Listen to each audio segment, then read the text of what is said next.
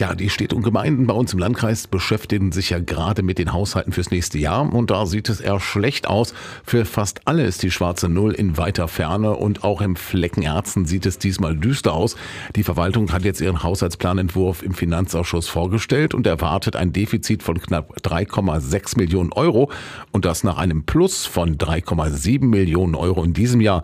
Und der Finanzausschussvorsitzende Frank Pog von der Partei Die Linke hat aber auch nichts anderes erwartet wie ich das im letzten Jahr auch schon gesagt habe, die Gewerbesteuerzahlungen für 2023.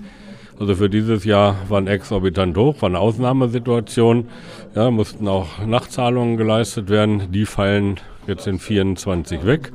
Und dementsprechend, sage ich mal, geht natürlich die Gewerbesteuer wieder auf ein normales Maß, etwas höher als in der Vergangenheit, aber trotzdem auf ein normales Maß zurück.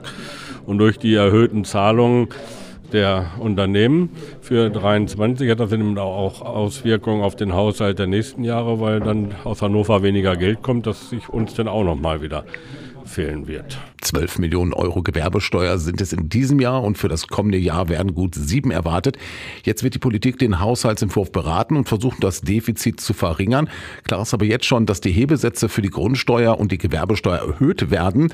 Vor allem vor dem Hintergrund, dass der mit 15 Millionen Euro veranschlagte Teilneubau der Grundschule Großberkel und der mit 10 Millionen Euro kalkulierte Rathausneubau ja irgendwie bezahlt werden müssen. Ja, auch da habe ich mich ja immer schon zu geäußert. Diese Diskussion wurde geführt.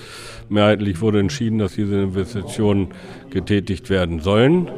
Und auch jetzt, wo die Zahlen schwarz auf weiß vorliegen, vorher lagen sie eben nicht schwarz auf weiß vor, sondern gab es immer Mahner, die gesagt haben, hör zu, das hat aber folgende Auswirkungen. Jetzt muss man, wer A sagt, muss auch B sagen.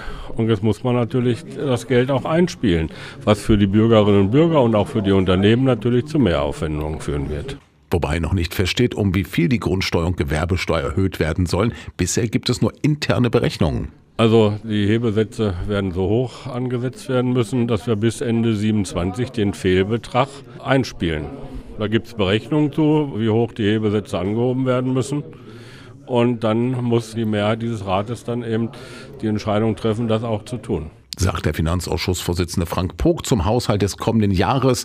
In Ernsten, die Politik wird den Finanzausschuss vorgestellten Entwurf jetzt, wie gesagt, beraten und voraussichtlich Steuererhöhungen beschließen, um das Defizit zumindest zu verringern. Und am 14. Dezember soll der Gemeinderat den Haushalt fürs nächste Jahr dann verabschieden.